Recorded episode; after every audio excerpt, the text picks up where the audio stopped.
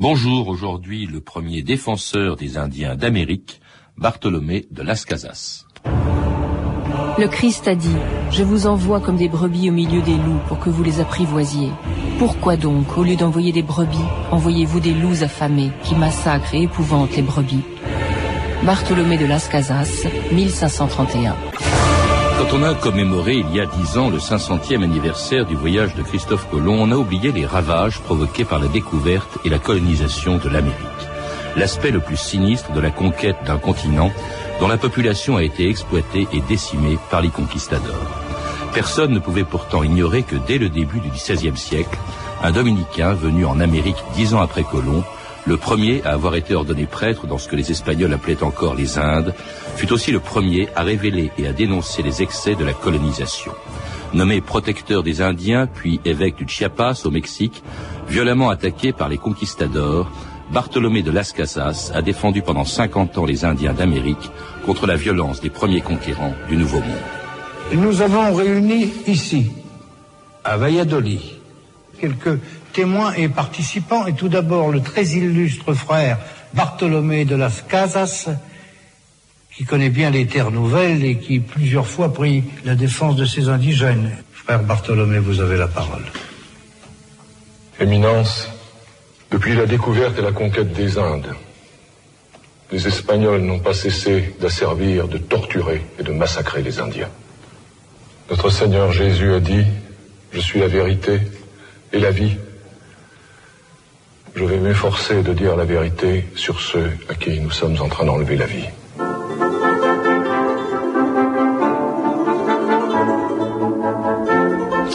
Jean-Marie Saint-Lut, bonjour. Bonjour. Alors c'était un extrait du très beau film de Jean-Daniel Verreg, La controverse de Valladolid. Nous parlerons de cette controverse dans quelques instants. Là, on vient d'entendre Bartholomé de Las Casas prenant la défense des Indiens contre ses compatriotes euh, espagnols. C'est un discours quand même très courageux pour l'époque. C'est assez stupéfiant d'entendre un discours comme celui-là, qui est très actuel. Euh, et on a du mal à imaginer, au fond, il y a 500 ans, quelqu'un euh, prenant, euh, dénonçant déjà la colonisation. Est-ce qu'on peut dire que Las Casas est au fond, en quelque sorte, le premier anticolonialiste de l'histoire? On peut le dire comme ça, bien entendu, à condition de ne pas oublier que son attitude euh, répond d'abord à euh, son propre tempérament, qui, pour qui le porte à la compassion pour les souffrances des autres, mais aussi à euh, la vision spirituelle et théologique, et théologique qu'il a évidemment de la, de la conquête. Alors cette défense des, des Indiens euh, par Las Casas, on la retrouve dans presque tous ses livres, dont l'histoire des Indes, dont le Seuil vient de publier la première traduction en français, je crois, 500 ans après que ça a été Non seulement en français, mais dans n'importe quelle autre langue. C'est la première parution hors d'Espagne. Alors c'est vous qui avez traduit ce, Avec Jean-Pierre ce- ce livre, effectivement. Euh, vous l'avez préfacé aussi. Alors c'est quand même l'histoire des Indes. Excusez-moi, je ne l'ai pas préfacée. La préface appartient à l'édition originale en espagnol. Elle est signée du professeur André Saint-Lut. Ah d'accord. Bon. Je croyais qu'il y avait un petit mot de vous au début. Euh, oui, un avertissement des traducteurs comme on fait toujours. Alors, euh, cette histoire des Indes, c'est l'histoire de la conquête de, l'Amérique à laquelle Las Casas a participé. Il est arrivé euh, dès le début de la colonisation. Voilà, et c'est ce qui est tout à fait euh, intéressant chez cet homme, c'est qu'il a euh, décrit absolument tout le, panorama, hein, il a couvert tout le panorama de l'histoire de, de ce siècle en Amérique, c'est-à-dire qu'il part comme euh, conquistador, comme colon, et euh, petit à petit, il se rend compte de- des réalités de la conquête et de la, de la première colonisation, et il change d'attitude pour devenir, comme vous l'avez dit tout à l'heure, le et très officiellement d'ailleurs, puisque c'est son titre officiel, le défenseur euh, des Indiens. Alors, il est né en 1484, il arrive euh, en Amérique en 1502, à Hispaniola, euh, l'île de Haïti. Son père, d'ailleurs, lui-même a fait, je crois, la deuxième traversée de, de Colomb. hein. Il était... Tout à fait. Mais alors, il arrive, lui, comme, comme colonisateur. Son Absolument. comme lui. Hein, euh, il faut peut-être rappeler, avant qu'on voit comment il va dénoncer la colonisation, comment ça fonctionnait. D'abord, il faut rappeler une chose qu'on oublie souvent, c'est que la colonisation, la découverte de la colonisation de l'Amérique, c'était une affaire privée. La, la couronne d'Espagne donnait l'autorisation, mais elle ne prenait pas beaucoup de risques. Pour une raison très simple, c'est qu'elle n'avait pas d'argent. C'était la fin de la reconquête du territoire espagnol sur les morts, et que les caisses étaient absolument vides, et que c'était quand même un projet fort hasardeux, et que s'il n'y avait pas eu effectivement des financiers privés, euh, on en serait resté là. Euh, mais bien sûr, euh, c'est quand même le, le- le centralisme espagnol, et on ne peut pas, euh, de son propre chef, partir. Il faut une autorisation, bien sûr. Alors, ce qu'on appelait la capitulation, je crois, l'autorisation. Voilà, euh, en échange de quoi la couronne d'Espagne recevait le quin royal, hein, je crois que c'est le cinquième des, produits euh, que l'on pouvait ramener de là-bas. Mais alors surtout, là-bas, comment s'installent ces, colons? Je crois que on répartissait les Indiens entre eux, on leur donnait une exploitation agricole ou minière, c'est ce qu'on appelle l'encomendia. L'encomienda. Alors oui, ça, ou, qui porte un autre nom aussi, que le répartimiento. Hein. c'est exactement la même chose. Peut-être faut-il préciser le, sens de ces deux mots. Le premier, le deuxième euh, répartimiento est plus concret. On euh, répartit euh, les Indiens, un certain nombre d'Indiens, entre les différents colons, conquistadors, les chefs surtout, pour les récompenser des services rendus. Et l'encomienda vient du verbe qui veut dire en espagnol confier. C'est-à-dire que, très hypocritement, on confie à, aux conquérants espagnols un certain nombre d'Indiens euh, à charge pour lui de les éduquer et surtout de les évangéliser, de les baptiser, en échange de quoi ces malheureux Indiens lui rendront quelques menus services. Mais bien entendu, on devine tout de suite quelles sont les dérives euh, immédiates hein, de, de, ce système. Et c'est un fait que Las Casas, après avoir été lui-même encomendero et euh, d'après les témoignages un bon, c'est-à-dire que c'était un, ce qu'on pourrait appeler aujourd'hui un bon patron, hein, mmh. très humain, euh, a euh, très vite renoncé à sa propre encomienda et ensuite a passé le reste de sa vie à essayer de faire abolir l'encomienda, d'autant plus que, euh, avec d'autant plus de virulence que le vœu le plus cher et permanent des, des conquistadors, c'était de la pérenniser, qu'elle devienne héréditaire, l'encomienda. Il va défendre les, les, Indiens en tant que prêtre. Hein. Il, se, il est ordonné en 1512, je crois, dix ans après son arrivée. C'est le premier prêtre ordonné en, en il n'a pas été ordonné au Nouveau Monde. C'est le premier à avoir dit sa, sa première messe dans le Nouveau Monde. Hein. Mmh. Enfin bon, ça c'est un détail euh, anecdotique, mais c'est vrai que euh, il embrasse très vite la, la carrière religieuse. Mmh. Et puis il est très vite scandalisé par ce qu'il a vu dans les colonies espagnoles d'Amérique. On écoute un autre extrait de la controverse de Valladolid, Jean-Pierre Mariel dans le rôle de Las Casas. Tout ce que j'ai vu, je l'ai vu se faire au nom du Christ. J'ai vu des Espagnols prendre la graisse d'Indiens vivants pour penser leurs propres blessures. Vivant. Je l'ai vu.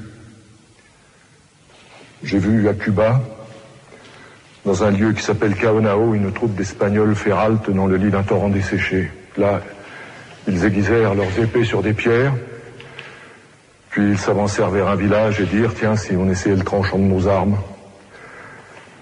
Un premier Espagnol tira son épée, les autres en firent autant et ils se mirent à éventrer à l'aveuglette tous les habitants qui étaient assis bien tranquilles. Tous massacrés. Le sang ruisselait de partout. Vous étiez présent? J'étais le romonier. Jean-Marie Saint-Lut, ce massacre de Caonao à Cuba, il y a assisté, effectivement. Absolument, bien sûr. C'est ce que c'est exagéré, parce que ce film, les livres d'ailleurs de Las Casas eux-mêmes racontent vraiment des horreurs. Oui. Alors, euh, d'abord, euh, ces horreurs sont en grande partie des vérités. Hein. Mmh. Il est témoin de premier, euh, de premier regard, et aussi, ce qu'on ce qu'on oublie un peu trop, c'est qu'il n'est pas le seul à la raconter. Même les autres chroniqueurs, euh, avec pas du tout la même perspective que lui, euh, parlent des horreurs. Cortés lui-même écrit tout tranquillement qu'il a fait couper la main à je ne sais combien d'Indiens parce qu'ils n'avaient pas obéi à, à ce qu'ils voulaient. Donc, ces horreurs existent vraiment. Mmh. ce qu'il y a, c'est que l'histoire des Indes, et en particulier son excroissance, la, la très brève relation qui est beaucoup plus connue, euh, c'est un livre de polémique, c'est un livre de combat. Hein. c'est un livre qui est un peu paradoxal parce qu'il se veut à la fois une œuvre objective d'historien, reposant sur des témoignages vécus et des analyses de documents euh, très très fouillées, très précises, mais aussi il veut euh, démontrer quelque chose et obtenir quelque chose. Alors on ne peut pas s'étonner si l'hyperbole est la figure rhétorique la plus fréquente dans cette. il faut rappeler Jean-Marie Saint-Luc, c'est pas le premier à, prendre la défense des Indiens. Il y a un prêtre également dominicain, je crois aussi, qui très tôt avait déjà pris la défense des Indiens, il s'appelait Montesinos, on n'en parle pas beaucoup. En 1511, effectivement, il y avait une petite, très petite communauté de dominicains euh, à Espagnola et euh, qui étaient déjà les premiers témoins de, de ces mauvaises de ces mauvais traitements infligés aux Indiens et qui euh, dans un célèbre un sermon très célèbre qui a été prononcé par Montesinos parce que c'était son tour de le prononcer mais qui était vraiment l'œuvre de la, toute la communauté il y a eu cette première accusation euh, donc contre les contre les, les conquistadors en fait. Donc tout à l'heure vous disiez que c'était le premier défenseur des Indiens mais dans les faits ce n'est pas vrai hein. les premiers dominicains qui étaient là évidemment c'est euh, pour cette raison qu'il deviendra dominicain plus tard entre autres. Alors en tout cas c'est pour pour cette raison qu'il va quitter l'Amérique pour aller défendre les Indiens là où se décident les choses, c'est-à-dire en Espagne.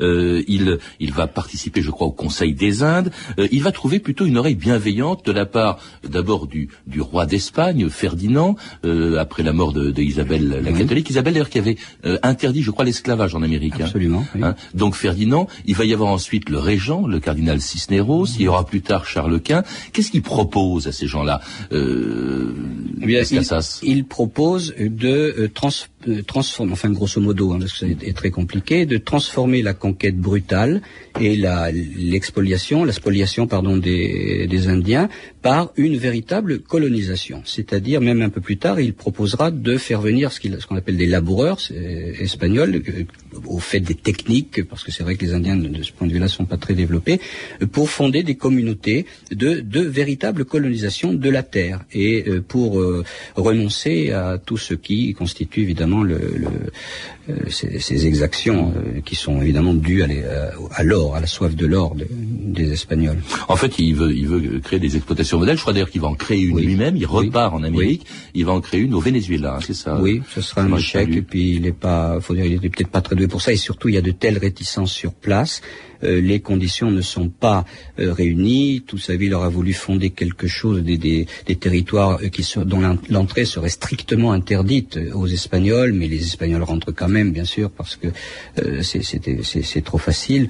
Et ce qui sont une des raisons qui expliquent l'échec de ces. Et puis bon, il faut dire qu'il était peut-être pas, il était peut-être pas très doué du sens pratique non plus. Mmh. Mmh.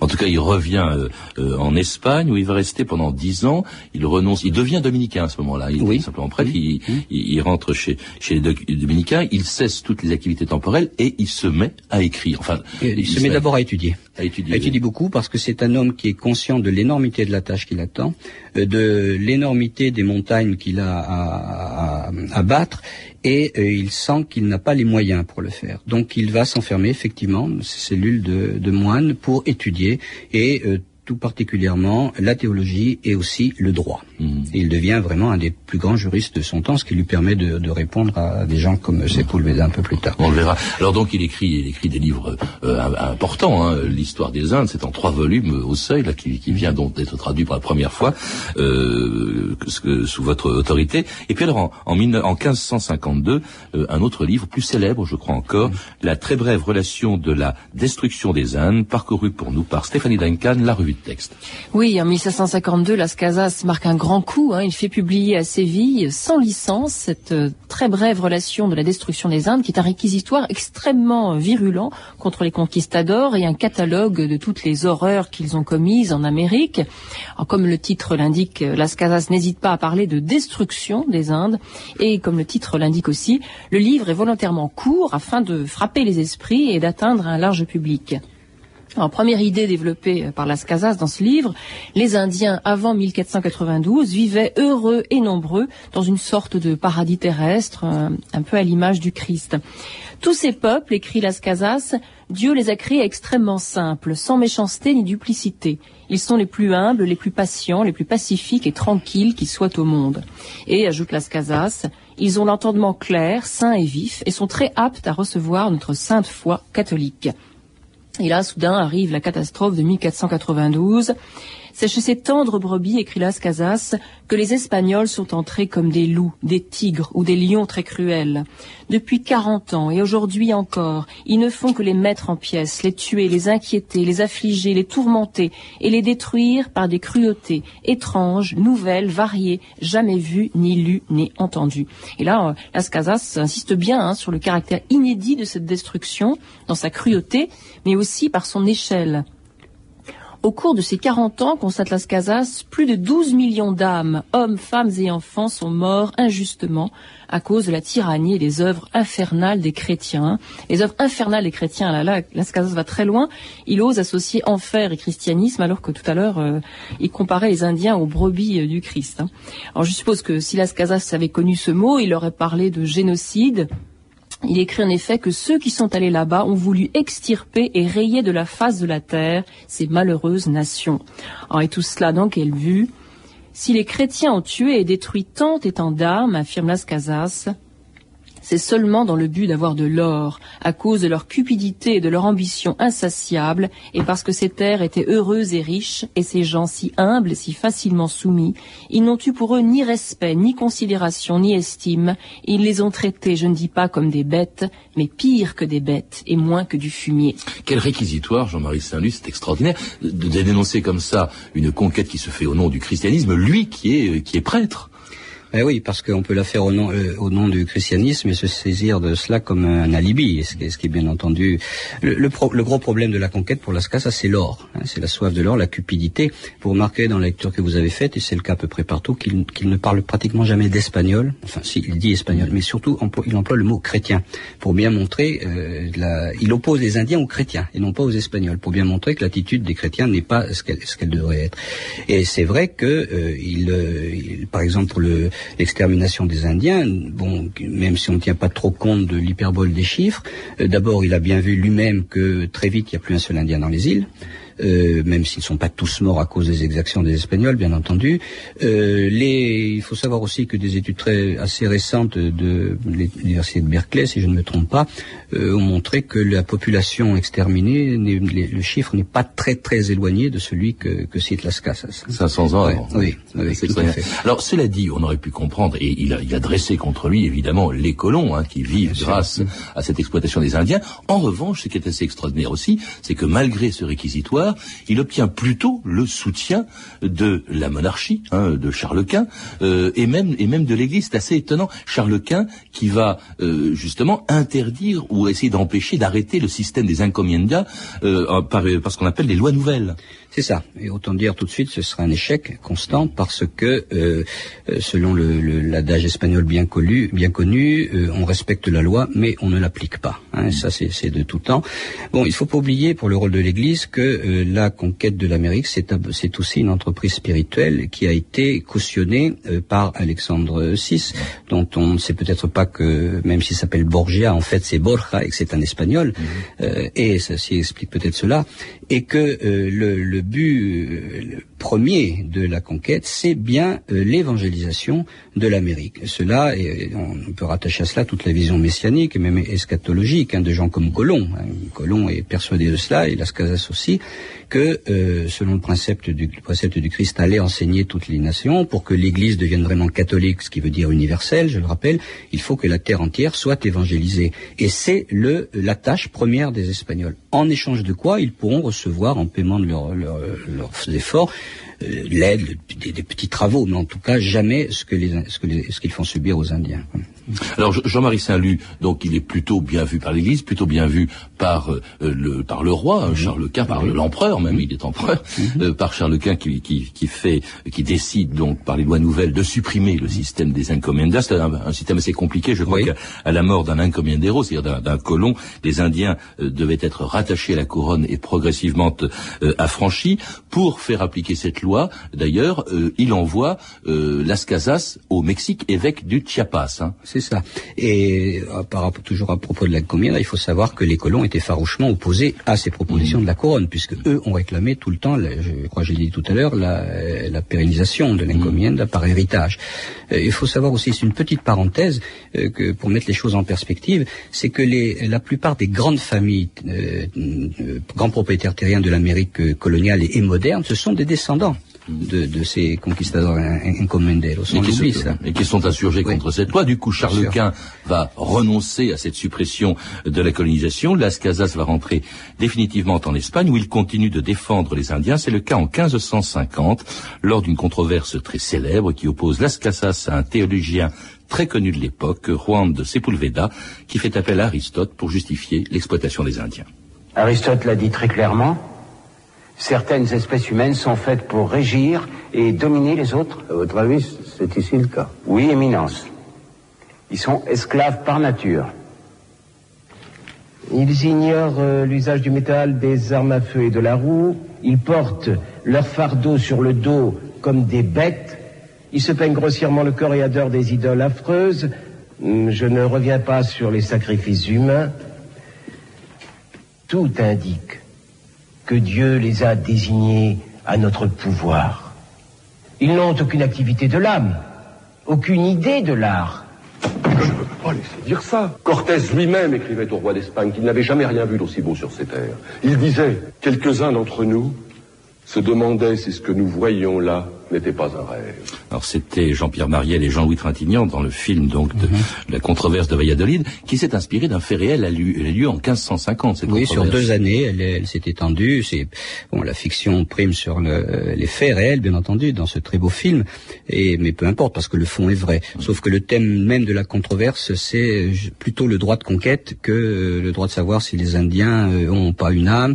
En fait, euh, euh, là, pour pour faire bref, euh, c'est vrai que dans l'histoire des Indes et dans tous ses autres écrits, Las Casas euh, veut prouver que les Indiens ne sont pas des hommes de la catégorie inférieure selon selon Aristote et qu'ils sont parfaitement capables d'être évangélisés. évangélisés. Et c'est entre autres choses que Sepulveda euh, euh, niait et évidemment avec lui les colons parce que si ils étaient réputés euh, impossibles à évangéliser, ça veut dire qu'on pouvait les exploiter et en faire des esclaves. Là, là, c'est- c'est- le cercle vicieux est extrêmement simple à comprendre. Cela dit, cette controverse, il n'en est rien sorti. On, on apprécie beaucoup ce que dit euh, Las Casas, mais euh, il n'y a pas eu de décision. Euh, Ben, à textes, moment-là. textes, oui, ça serait peut-être un peu long d'entrer dans les détails, mais le, le- problème n'est pas là. Le problème, c'est l'inapplication totale, quel que soit, même s'il en était sorti vraiment des choses euh, radicales, euh, c'est absolument euh, inappliqué sur le terrain. En tout cas, il est sorti peut-être quelque chose, une conséquence inattendue euh, et assez effroyable au fond de la défense des Indiens par Las Casas.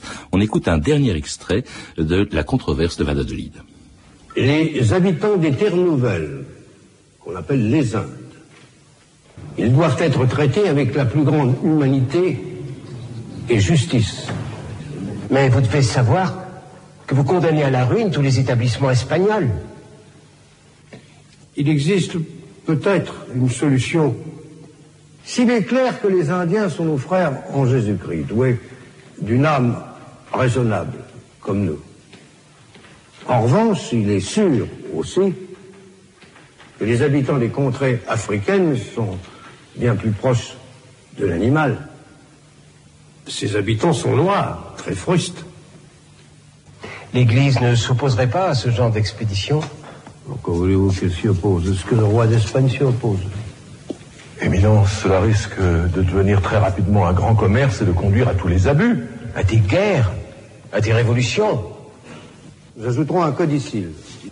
Rendons grâce à Dieu d'avoir été parmi nous jusqu'au dernier moment. In nomine Patris et Filii et Spiritus Sancti. Amen.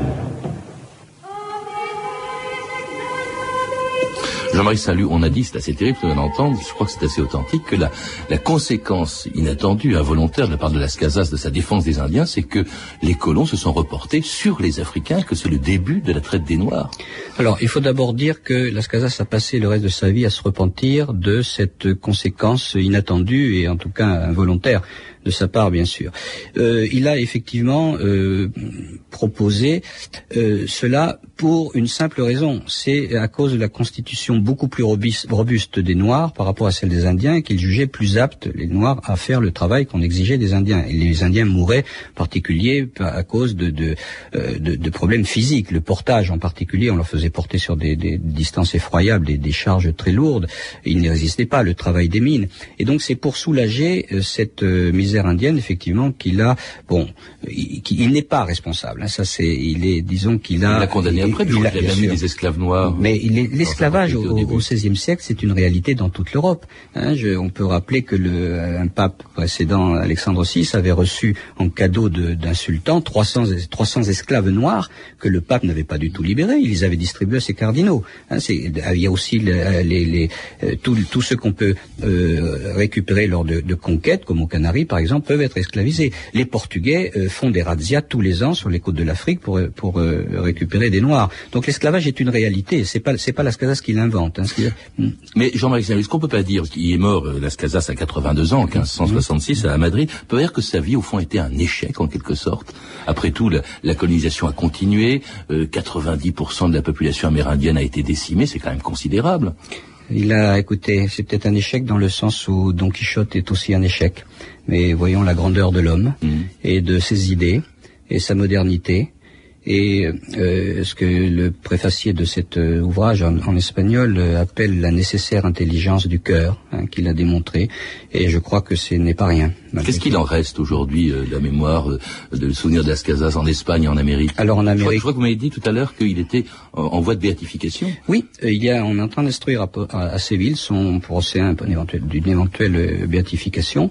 Euh, ce qui n'est pas sans poser de problème, bien sûr, mais euh, c'est un retour des choses extraordinaires, parce qu'en Espagne, il a été euh, un exilé pendant trois siècles, hein, il faut bien le croire, puisqu'il était évidemment tenu pour un anti-espagnol total. En revanche, en Amérique, il est glorifié partout. Je voudrais citer dans le champ général, il y a le, un des deux seuls Espagnols qui trouve grâce auprès de Neruda, dans un très beau poème, c'est justement Bartolomé de Las Casas. Las Casas, dont vous avez traduit et préfacé, en collaboration avec Jean-Pierre Clément, L'histoire des Indes, publiée donc au Seuil. À lire également une biographie de Las Casas, écrite, par le père André Vincent et publiée chez Talendier. Vous avez pu entendre des extraits du film La controverse de Valladolid, écrit par Jean-Claude Carrière et réalisé par Jean-Daniel Vérec, disponible en cassette chez Arte Vidéo.